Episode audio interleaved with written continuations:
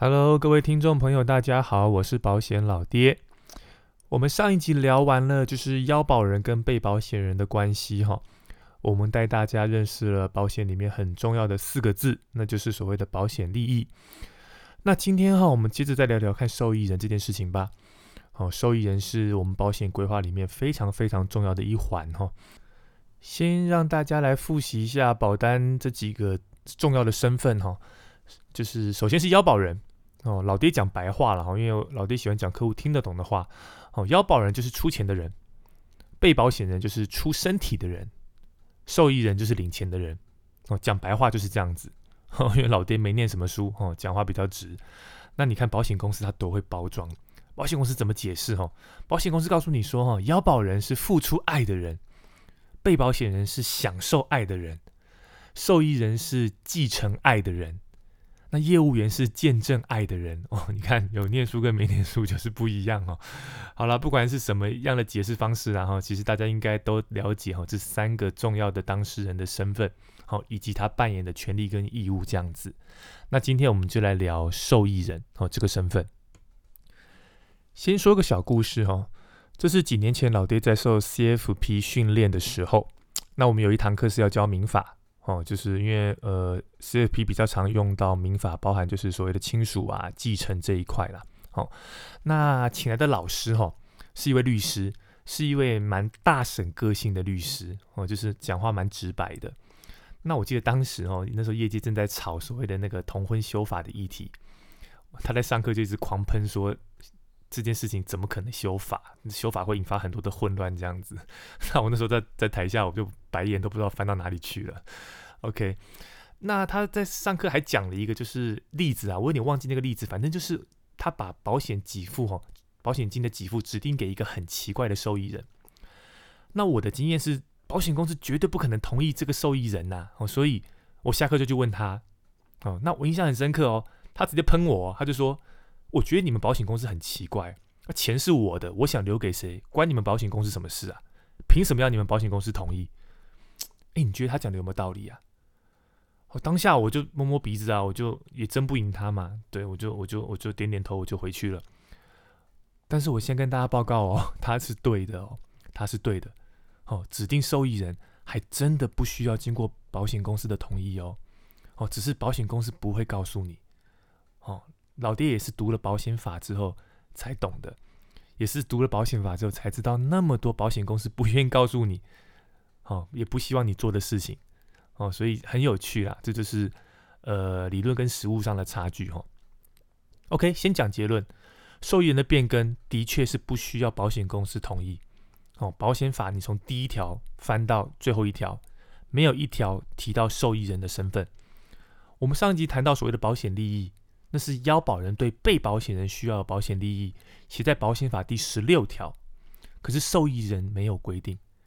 哦，所以真的是你想写给谁就写给谁，但是为什么老爹的经验实务上没办法执行呢？这个要从保险法的设计开始谈起了哈。我们中华民国的保险法最早最早是一九二九年由国民政府公布制定，那时候全文是八十二条，仅包含了就是保险契约的法律关系，也就是司法的关系。哦，它并没有包含保险业的监理。哦，那因为战乱哦，这个版本没有实施。一直到一九三七年，国民政府又公布了修正的全文，共九十八条，一样是只有司法，哦，不含监理，哦，只有契约法这样子。那这个版本还是因为战乱无法实施，哦，你也知道，我们民国成立，真就是一就是战争一直在战争嘛。一直到一九六三年，民国五十二年，哦，再度修正，这次修正就是我们目前保险法的的架构了，一共一百七十八条，它把保险业法也纳入做合并立法。所以，我们保险法很特别哦。从第一条到第一百三十五之四条是属于司法性质，就是契约法，哦，是针对保险契约的规范。第一百三十六条到一百七十八条是公法性质的保险业监理规范，哦，所以它是合并在一起的立法，那就会产生很多的错乱。比如说，就保险公司这个身份来讲，它在司法在契约法里面，它叫做保险人，哦，保险人就是保险公司。可是，在公法里面，它叫保险业，它就不是保险人了。哦，所以等于说，光一个名词在两部法律就有两种称称呼，那你说怎么不乱嘛？好，所以相较于国外，国外的金融监理法都是独立立法，好，所以是比较适当的做法啦。这样子。好，那刚刚老爹虽然说哈，司法的部分哦，并没有规定受益人的身份，但是在公法的部分。以及在保险业的招揽核保理赔办法里面，主管机关有要求保险公司针对受益人的指定，好需要注明关系，好需要注明关系。所以绝大部分的保险公司，哦，在你送件投保的时候，如果你那时候就写了一个很奇怪的受益人，保险公司通常会担心未来理赔会有纠纷，好，比如说就是身份的认定，或是怕引发道德危机。这个这个陌生人对对你来说是一个陌生人，怕有报道德危机。哦，所以通常会直接不予承保，好，避免后续的麻烦。好，这是保险公司很多保险公司的做法。OK，以老爹的经验哦，谨慎一点的保险公司，就连你的受益人是写自己的兄弟姐妹哦，好，不是写直系的哦，好，他都有意见哦，他都会要你在说明栏外补一个，比如说呃兄弟关系好，姐妹关系好，你要再补一条这个原因，他才受理哦。好，所以其实。在核保的部分是很严格的，哦，很严格的。所以呢，哦，实物上的做法，哦，就是，呃，如果你今天想要，你有特殊的需求，你想要指定一个比较特殊身份的受益人，哦，那投保的时候没办法，哦，你还是要先指定一个保险公司能够接受的人，比如说写自己的家人，或是先写法定继承人，好，先让保险公司把这个契约核过了，那核过了之后。好，你再用契约变更受益人，这个时候保险公司就没有权利拒绝了，他也没有权利过问了。好，因为在司法在契约法的部分，并没有对受益人的身份加以限制。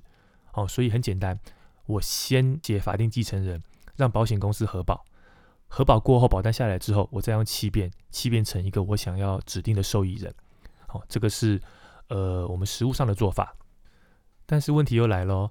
实物上，当我们今天要弃变受益人的时候，如果保险公司看到你又写了一个奇怪的人，承办人会跟你说：“哦，这个人我们没有办法，因为他可能跟你的被保险人没有保险利益，哦，所以不能当受益人。”哦，跟大家报告哦，如果这个时候保险公司拒绝你的话，保险公司就违法了。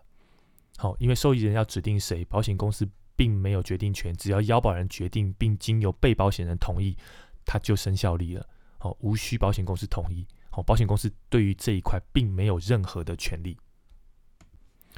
老爹举个例子跟大家分享哦，就是去证实老爹的说法哦，那不是我说的算哦，是法院说的算。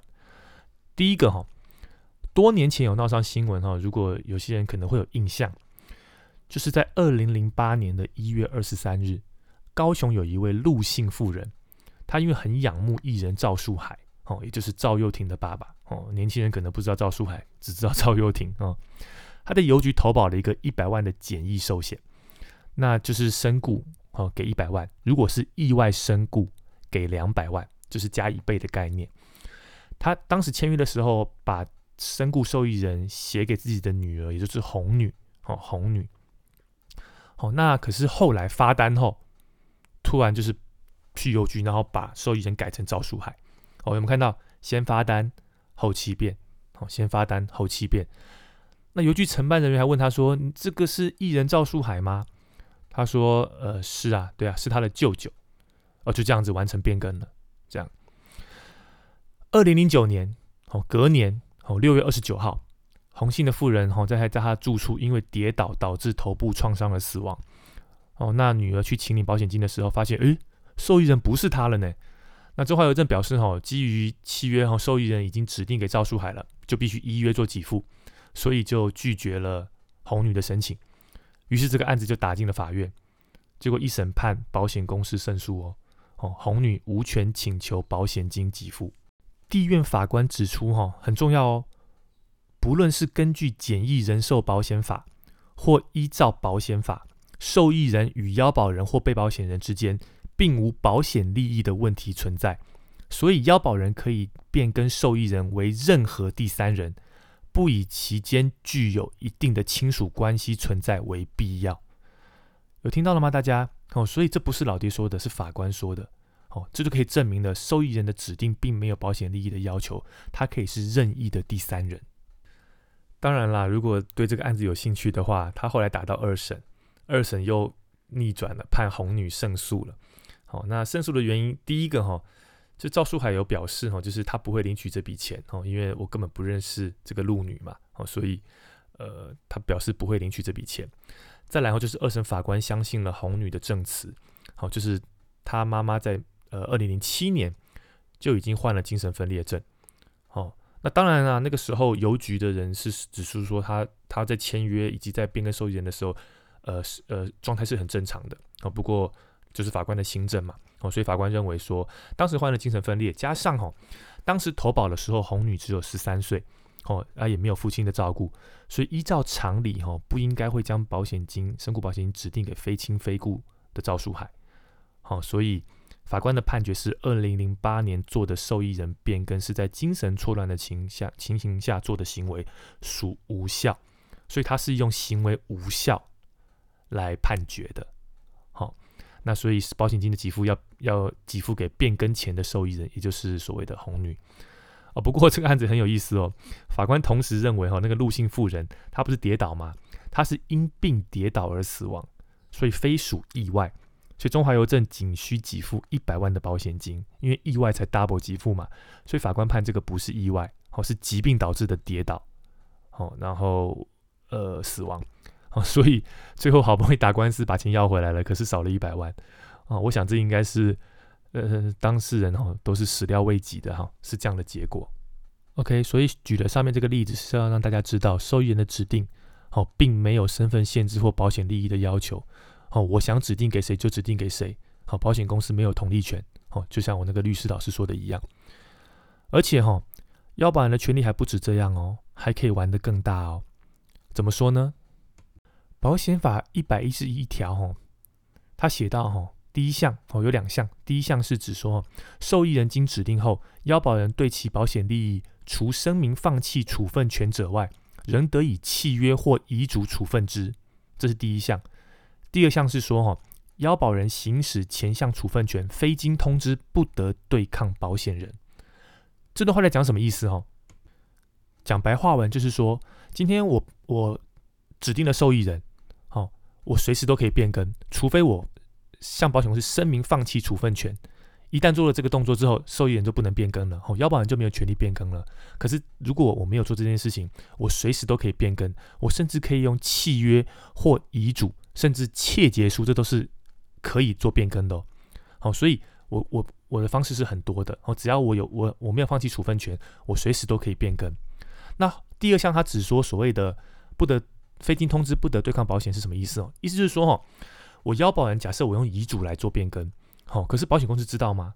保险公司不会知道啊。所以，如果今天保险公司不知道情况下，他把保险金给付给原本保单上面的受益人，比如说 A，可是这个被保险人在遗嘱说写给了 B，那保险公司不知道给了 A，那对保险公司来讲，他的债务就已经了了。好，因为我已经给付给 A 了，好，因为你没有通知我，所以你不能够再跟我要钱。你 B 只能去跟 A 要钱，我的给付任务已经完成了。好，这就是所谓的非经通知不得对抗保险人的意思。好，不代表它无效，只是不能再对抗保险人了。它是有效的变更。再带大家来看两个法院的判决。哈，哦，这两件都是打到爆，哦，都是打到最高法院的。哈，第一个，哦，最高法院八十五年台上字第一六七三号民事判决，这件是乔治亚人寿的 case。哈。乔治亚人寿，呃，一开始是跟美商安泰人寿合并嘛，好，那安泰人寿再被合商 ING 安泰人寿给吃下来，那后来金融海啸的时候，ING 又卖给了富邦，哦，就是就是现在是富邦人寿这样子，呃，这个 case 是怎么样啊？就是说，一个徐姓男子哈，他投保了乔治亚人寿的平安保险，哦，指定受益人是太太，保额是一千万，哦。那因为他后来欠家钱还不起，他在民国八十二年十月二十三号就立了窃结书，哦，将这一千万的保险金全部都呃授予债权人，就是他欠钱的对象这样子，哦，那这个案子就是这个债权人上诉，哦，就是就是去提告了，哦，好，那原因就是因为他八十二年十月的时候，他立了窃结书，把身故保险金全部都。都给了这个债权人。可是 这个徐南在八十三年三月八号又另外立了一个遗嘱，将保险金分成三份，分别是太太、小孩以及这个债权人各拿三分之一。所以当他挂了的时候，债权人只拿了三分之一，所以他就提高另外受益人，就是说他要求百分之百的保险金给付。那最后法官怎么判呢？哦，法官判说啊，切结书变更受益人有效，遗嘱变更也有效。好，可是因为切结书在前，遗嘱在后，所以以最后立的遗嘱为主。好，所以上诉人败诉，哦，只能拿到三分之一。有听到了吗？好，这就是外行遇到内行哦，外行遇到内行了。好，所以如果你是债权人，哦，债务人要这样子做，受益人指定给你来还债，可以。可是记得哦，要请腰保人。同时放声明放弃处分权。好，如果他没做这个动作，他随时都可以利用欺骗遗嘱，或是呃所谓的别的方式，好去做更改，好去做更改，那你的权利就根本没有受到保障。OK，附带一提哈，名作家李敖哈，李敖也是用遗嘱来变更受益人，他是投保富邦人寿，好也是透过遗嘱来变更受益人。呃，老爹可以把他的遗嘱贴在 IG 跟脸书，哈，有兴趣的也可以来参考一下。再来哈，第二个判决哈，这一次是南山人寿的案子，最高法院九十七年度台上字第七百五十二号民事判决。这案子在吵什么哈？呃，简单来说哈，有一位刘男，哦，他在民国七十九年的时候跟南山人寿买了一张保单，哦，那受益人是指定给当时的太太，哦，就是原配，哦，七十九年买。然后指定原配，可是八十二年就离婚了，哦，八十二年就离婚了。那受益人一直没有变。那离婚后哈，这个刘楠在呃民国九十一年，哦就跟赖女哦赖女同居，哦九十一年起开始同居，九十四年五月结婚，八月二十七日，哦同年八月二十七日签了一张契约变更那个申请书，好将受益人改成。赖女八月二十七签，他的大哥于八月二十九号的深夜，就是八月二十九、三十号凌晨这个时候，哦，他交给了南山的业务员办理。可是这个业务员哈，三十号凌晨拿到，他三十号没有送件，他三十一号才交给保险公司。但是这个被保险人三十号过世。所以可想而知，哦，这个案子一定打到爆嘛，一定爆，因为争议的地方太多了。OK，第一点，这个案子在争什么？哈，就是保险公司的业务员有没有受领通知的权限？意思是说，今天我业客户把东西交给了业务员，业务员没有送给保险公司，算不算保险公司的责任？第二，哈，就是到底受益人变更，哦，透过气变，哦，受益人变更。到底有没有需要经过保险公司的同意？这是这个案子呃比较主要的两个争议点。关于第一点，就是保险业务员有没有呃代保险公司受领通知的权限哦，这点应该已经是比较没有争议的哦。就是这这近几年的判决哦，都一律都是有啦哦，就是不管是告知啊或服务哦，只要你给了业务员，就给予保险人了。哦，所以等于是说，呃，有些人是说。呃，保险业务员是保险人的使用人，也有人说是保险业保险呃保险人的代理人。好，不管是或者是依照德国的法律所谓的眼耳原则，好，业务员是公司的眼跟耳。好，所以基于这些这些立论然后呃，业务员是有代理权的。好，所以对业务对业务员的告知也好，好通知也好，都给予保险人。好，这是比较没有争议的。至于第二个争议就是。呃，到底受益人的变更需不需要经过保险公司的同意？哦，因为依照这张保单的条款哦，条款怎么写？条款写说，哈，弃变受益人必须以书面通知保险人，连同保单、被保险人同意书，那送交保险人批注，需经由南山人寿公司签章同意及在保险单批注后始生效力。所以意思是说，不经南山人寿批注是没有效力的。OK。但是法官怎么说呢？重点来喽，法官认为上开条款限制了保险法赋予腰保人变更受益人之权利，所以应属无效。该条款无效了。换言之，哦，只要腰保人通知的保险人，好，就依照保险法一百一十一条发生了效力。保险人是否批注，它仅有确认的性质，哦，并非是一定要经过保险人同意始生效力这样的解读。所以这个法院的判决在实务上很重要哦。好，因为我们实务上遇到的问题是什么？是我写了一个奇怪的人，保险公司就直接退件。你退件最好，为什么？因为我送了东西给你，你退件，我上面压了日期，你退件有有有盖你们的受理章，那你退我件，那表示你知道了，你懂吗？好，一旦你知道了，我未来我身故了，你还是给了原本的受益人的话，诶，那我就可以对抗保险人啦。因为除非保险人不知道嘛。好，不知道这个权利此不能对抗保险人啊。那今天我出示这个契约书，告诉你说我在民国几年几月几号我就已经送件给你，告诉你说我受益人要改成某某某了。结果你还是没有给付给某某某，你给付给原本的受益人，而且是在你知悉的情况下。所以呢，我可以对你行使请求权，你要把金额赔给我。至于你给付错了那个人，你自己去跟他要钱。所以保险公司，你再推荐看看嘛，你再推荐懂法律的，我就跟你走法律，你一定输。你一定输，好，所以我有时候不懂，就是保险公司这样的做法啦。他他要保护他自己吗？可是我觉得好像好像并没有啊，因为当你遇到真正懂的人，你在法律上是站不住脚的。OK，大家有听懂了吗？哦，所以保险公司对于受益人的指定哦没有同意权，哦是腰保人单方面的意思表示，哦就发生效力。那同时只要腰保人没有声明放弃处分权的话，随时都可以透过契约跟遗嘱来做修改。那你说老爹，那为什么你今天这则标题的新闻说遗嘱变更受益人无效呢？很简单，就是新闻说错了。怎么样？新闻报错让你感觉很意外吗？应该不会吧？哈，你仔细看完报道哈，你会发现这个案子的关键在于说哈，这位余男哈，他的身故保险金当年是写母亲，可是母亲已经往生了，好，等于是受益人先被保险人死亡嘛，好，受益人已经不存在了。那余男他是用预立遗嘱的方式。他载明未来身故时，保险金及现金要全权交由于男的弟弟于弟来处理。那你去思考这样的指定方式，这样的写法，跟我直接把我直接遗嘱上面写说我要把保单号码几号什么商品的身故保险金受益人指定给某某某，它的程度是有落差的，你懂吗？好，所以呃呃，地方法院是判于南的弟弟败诉了。好，不过这只是一审呐。对不对？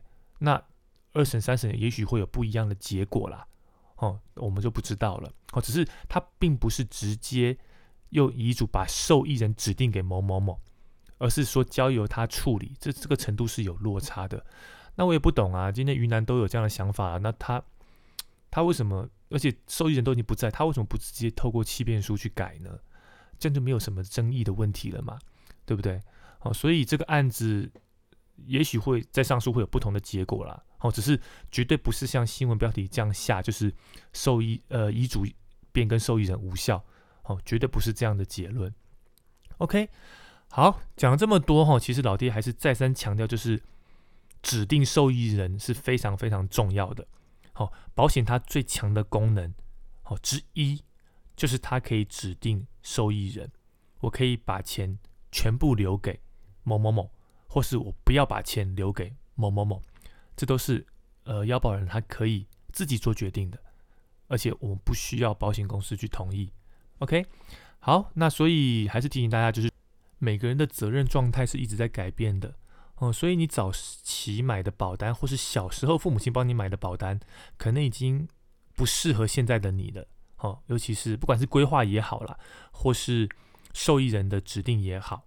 哦，所以定期的。做保单鉴诊是很重要的，而且这个保单鉴诊哦，身为业务员的哦，除了帮客户看保单内容之外，不要忘记了同时看一下受益人，多问一句：诶，这个保单受益人当时是写谁？那你你有没有想要做调整？还符合你现在的阶段吗？好，所以这是我们业务员该有的责任呐，哦，该有的责任。好啦，那今天我们的节目就录到这边喽，啊，录了。Podcast 已经三个月了吧？呃，真的觉得其实还蛮不容易的，因为主题一定有，只是要讲多深哦，这是老爹遇到很大的问题。讲深了怕大家听不懂或是没兴趣，那讲太浅了好像又烧不到痒处哦。所以，而且我看我自己的后台记录，就是就是那个。那个呃下载率还蛮有意思的，哦，就讲越深的听的越少，所以老爹也不知道该怎么办哈，就是啊，做连做 podcast 都有理想跟现实要去要去权衡了哈。好了，反正就继续录下去吧，哦，我们就就就边走边修吧。OK，那感谢大家收听，如果大家觉得老爹的节目不错，哦，记得帮我在 Apple Podcast 点个五星哦。如果有什么想听的主题哦，或是有一些疑问哦，想问的内容，或是对节目有任何的建议，好，也欢迎你们透过 IG 或是脸书，可以直接跟老爹沟通，好，让老爹做节目会有更明确的方向。OK，那今天节目就录到这了哈，我们就下次见喽，感谢收听，拜拜。